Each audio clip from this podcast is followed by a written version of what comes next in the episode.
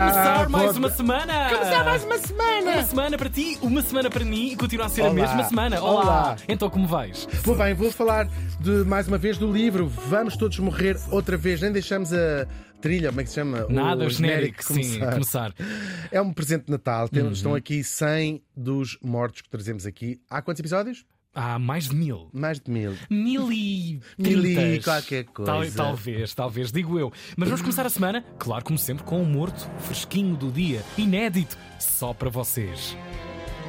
Ah, A minha avó Gosta de levar mosquitos. mosquitos cholas.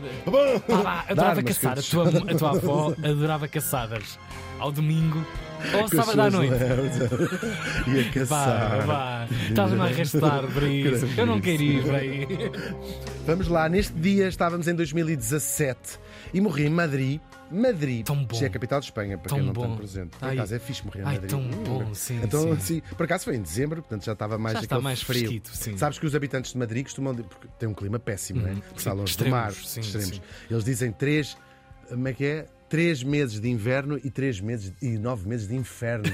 Portanto, faz muito Pois. frio como muito calor. Nunca se atrevam ao gosto de Madrid, é Não incompatível. Isso, vão antes à, à aldeia dos vossos avós. Morri além de Madrid aos 94 anos.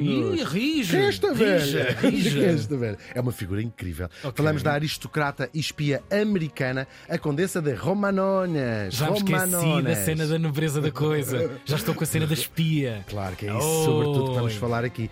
Ah, ela tem este título, que é um título espanhol, e morre em Madrid ah, aos 94 anos, quase 100 anos viveu esta mulher. Chama-se, ou chamava-se ela Aline Griffith. Aline Griffith. Griffith? Aline Griffith. Não, tem In a um- a film- Griffith. Desculpem, Aline Griffith. Ela nasceu em 1923 em Pearl River, no estado de Nova York. Já estiveste? fixe. Estiveste em. Pearl River? Não, mas está-se Ah. bem. Estado de Nova Iorque está-se bem. Está sempre tudo bem. Está sempre sim. tudo bem. Deve ser aquilo já tocar Sim, as sim, sim. cataratas. Os, do- já as montanhas lá de Já cima. nem se vê bem. Pois, por causa das cataratas. do, do estado de Nova Iorque não se vê bem o Canadá por causa das cataratas. de- Ela nasceu numa família da classe média americana. Muito gostas tu da Ah. classe média. Porque aqui acaba por ser engraçado, porque Ok. esta mulher, que morre uma aristocrata espanhola, nasce numa família da classe média americana, daquela com. Tinham dois retrievers, uma Hum. Sim. picket fences, como é que se diz? Uma vedação Sim, sim, branca sim, assim, sim, sim. tá, tá, tá. Tipo, e não passa um, aqui. um Range Rover. Bem, isto em 1923 Não, talvez era já um. Tesla na altura. Um Era Tesla, sim, sim. Ah, A velas, ainda há velas. Um jardinzinho, aquela coisa toda. Agora, a vida da nossa morta foi, é verdade, cheia de classe, mas nada, nada média. Vamos ver. Porquê? Eu chamei-lhe aristocrata, e já lá vamos, claro, e espia, que é o que a nossa morta foi, e é o que tem, interessou o Tiago, e calculo que todo o, o- as pessoas estão a ouvir. Ela foi, de facto, espia durante Desde a Segunda criança. Guerra Mundial. Quase desde criança. Claro, nós imaginamos os espiões nesta altura, não é? Gente que estava na própria frente da batalha a tentar descobrir coisas, ah, com os rádios, sim, infiltrados, Claro. com os rádios a tentar inter- interceptar as comunicações, a roubar documentos secretos e a pôr bombas também. Os espiões iam pôr uma bomba ali no café Eu X. imagino sempre uma gabardine. Eu, desculpem, sei que é um clichê, mas há sempre uma gabardine branca. E a ler um jornal com dois furos. Isso. É Estupidez. verdade. A nossa Aline foi outro género eh, de, de espia. Também Uhum. espia, espiava, mas espiava de outra maneira. Ora, a Europa, como sabemos, estava em guerra durante a Segunda Guerra Mundial. Algum sentido Ali o nisso? final dos anos 30, princípio dos anos 40. Ahm, e agora, havia ah, ah, guerra aqui. Os países do eixo, os nazis, contra os países aliados. Vamos dizer o Reino Unido e depois os americanos, isso tudo. Uhum. Agora, claro que havia espiões de um lado e do outro, sempre a tentar o quê? Travar a outra parte ah, e, e fazer com que a outra parte não avançasse ah, no o seu sucesso na guerra. Informações privilegiadas. Tudo isso, porque grande claro. parte deste trabalho eh, e o trabalho de espionagem era feito onde? Nos países neutros. A Suíça, a Suécia, Portugal e Espanha. Portugal também foi um ninho de espiões, Pois, porque pois, era onde pois. se, como era neutro, era onde se encontrava gente de um lado e do outro e era onde se espiava, sem estarem no próprio cenário de guerra. Lisboa e Madrid eram de facto um viveiro de espiões e vai ser na capital espanhola onde se juntavam espiões americanos, diplomatas ingleses, porque era um país neutro, portanto podia- ainda havia ali uma certa liberdade de, de Claro. movimentos e numa atividade muito intensa, tanto os espiões americanos, de que ela vai fazer, vai ser uma delas, e os, também os diplomatas ingleses, numa atividade quer, quer para, para duas coisas, para ajudar soldados ah, e gente da resistência francesa que conseguia atravessar a fronteira ah, entre França e Espanha e davam-lhes apoios, não é? Às vezes até aviões que eram abatidos.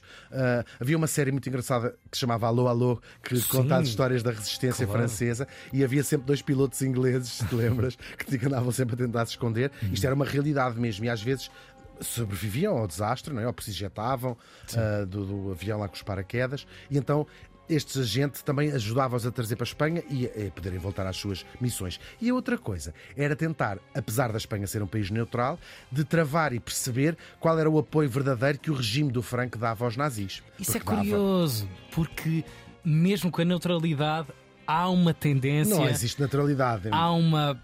Há um Claro. conforto para Claro. mais um dos lados da barricada do que do outro. Claro. Até e Espanha conhecia-se chamar- bem qual era esse Sim, conforto. E Portugal igual, e Portugal Pois. igual. Portanto, jogavam Portugal sempre muito aflito porque tinha a sua velhíssima aliado na Inglaterra, Uhum. que fazia parte de um lado, mas também umas inclinações mais eh, politicamente para o lado do eixo, Pois. Itália e, e- e a, Alemanha. Alemanha, claro. E o Franco, uh, às escondidas, imagina, isto deve ter sido fascinante também. Pese embora tenham morrido tantos milhões de pessoas, Claro. mas eh, andarem a ver Os corredores do poder, outro, os corredores sim, do, sim. porque estão a, estão a deixar que vá material para, não sei, para a Alemanha, depois não sei Uhum. aqui, não sei o quê. E vai ser precisamente em Madrid, neste cenário, ah, no, no ano ah, de 1944, portanto, antes da guerra acabar, mas sem as pessoas saberem que a guerra Uhum. ia acabar, que vai a nossa Aline. Era o que? Era uma modelo americana, ah, tinha ela 23 anos na altura e vai ser recrutada por, ser, por ter assim um ar ótimo. Isto é assim, filme mesmo. mesmo, mesmo, mesmo, mesmo, mesmo. Ela tinha assim ótimo ar, era muito bonita, tinha assim um ar em chique, lá vamos dizer. E eles precisavam de alguém desta maneira para fazer um tipo de espionagem muito particular. Ela vai passar, tinha acabado de sair da escola de espiões do, das opera, especial operações, eh, Special Operations, não sei o que lá do- da América, chamava-se The Farm. É o nome eh, não oficial. Sim, sim, de código Farm, quase, sim. Tal e qual. É um, é um campo de treino da CIA eh, no estado da, da Virgínia. Não sei se chamava CIA nesta altura, chamava-se OSS na altura. Sim, não se chamava CIA. Mas é um campo onde treinavam os Sim, espiões. sim, sim, claro. E treinavam-te tudo, como nós vemos nos filmes do, do, do 007. Estamos até a ouvir uma das bandas sonoras, a dos Garbage.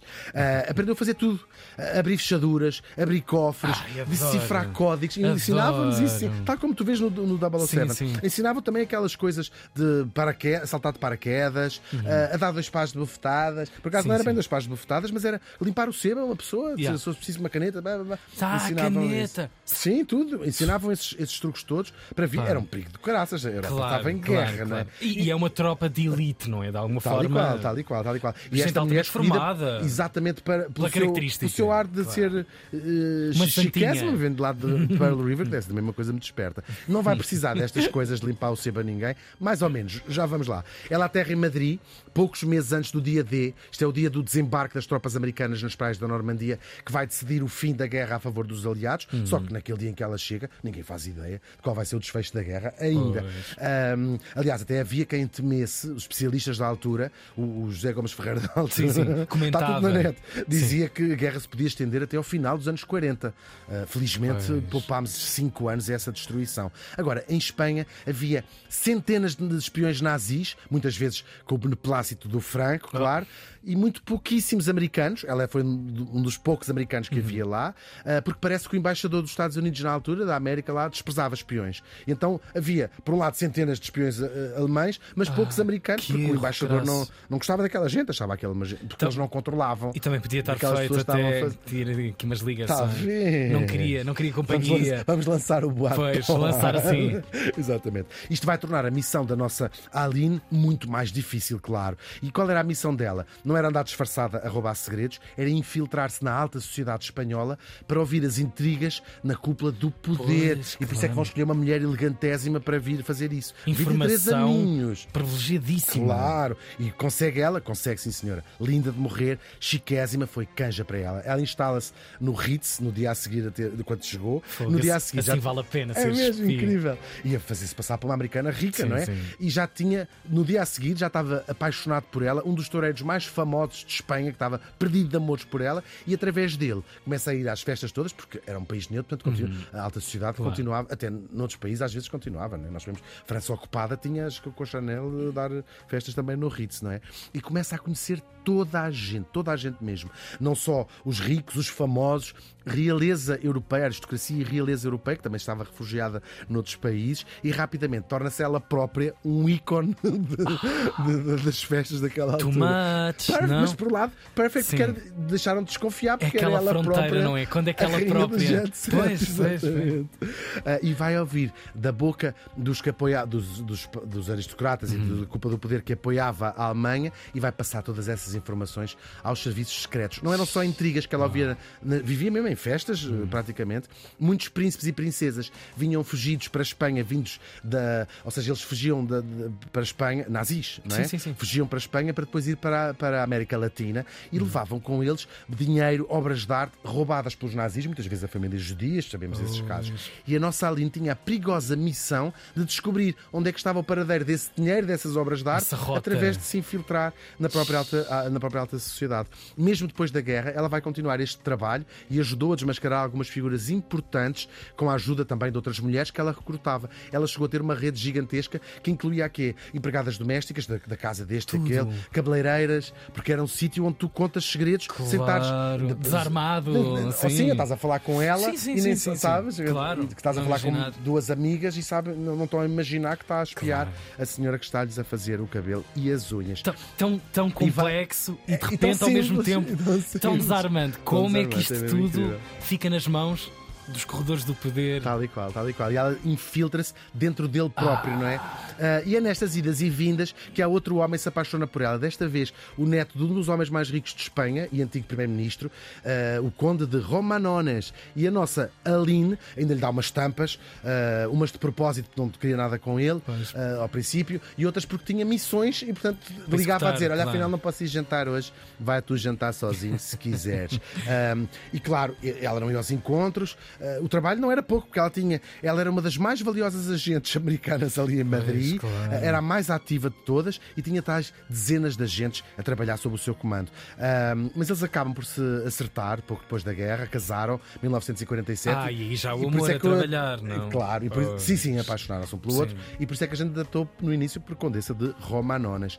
Ahm, ela já tinha tentado contar-lhe durante o namoro várias vezes que era espia, ele nunca acreditou. Ele dizia assim: tá bem, ó filha. E parece que só percebeu que era verdade mesmo na véspera do casamento. Ahm, depois morre o avô e o pai do marido, e eles ficam fabulosamente ricos e herdou também este título de Conde de Romanones, que é como ela vai ficar conhecida. E depois, durante as décadas seguintes, quase até morrer, vai se tornar a rainha do jet set internacional nas décadas seguintes e era o disfarce perfeito, como vimos há bocado, ninguém estava à espera, não é? Eh, Contou ela, ela contou isso numa entrevista assim.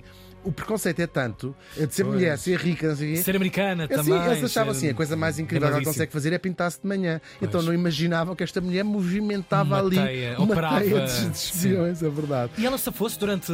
Era franco. Nunca foi apanhada, Nada. nunca foi apanhada. Nada por ser quase intocável nesse sentido. Incrível. Sim, os anos de espia acabaram, não é? O marido pediu-lhe para aquilo acabar, a guerra acabou, mas o governo americano fecha aquela agência, já tinha acabado Hum. a guerra.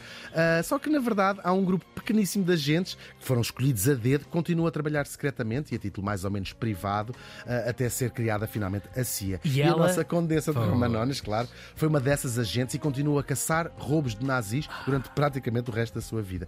E mesmo depois de aparecer a CIA, era chamada de vez em quando para voltar ao serviço, claro, isto quando ela já era uma das mulheres mais fotografadas de Espanha, amiga íntima da Jacqueline Kennedy, da Grace Kelly, do Salvador Dali, da Audrey Hepburn, eram os amigos dela de casa. Isto é awesome. E quando não estava a trabalhar nem a mostrar os seus diamantes nas festas, estava a escrever. Nos finais dos anos 80, ela escrevia livros de espionagens, supostamente eram memórias verídicas, quando ela assume que tinha sido agente uh, espia, não é?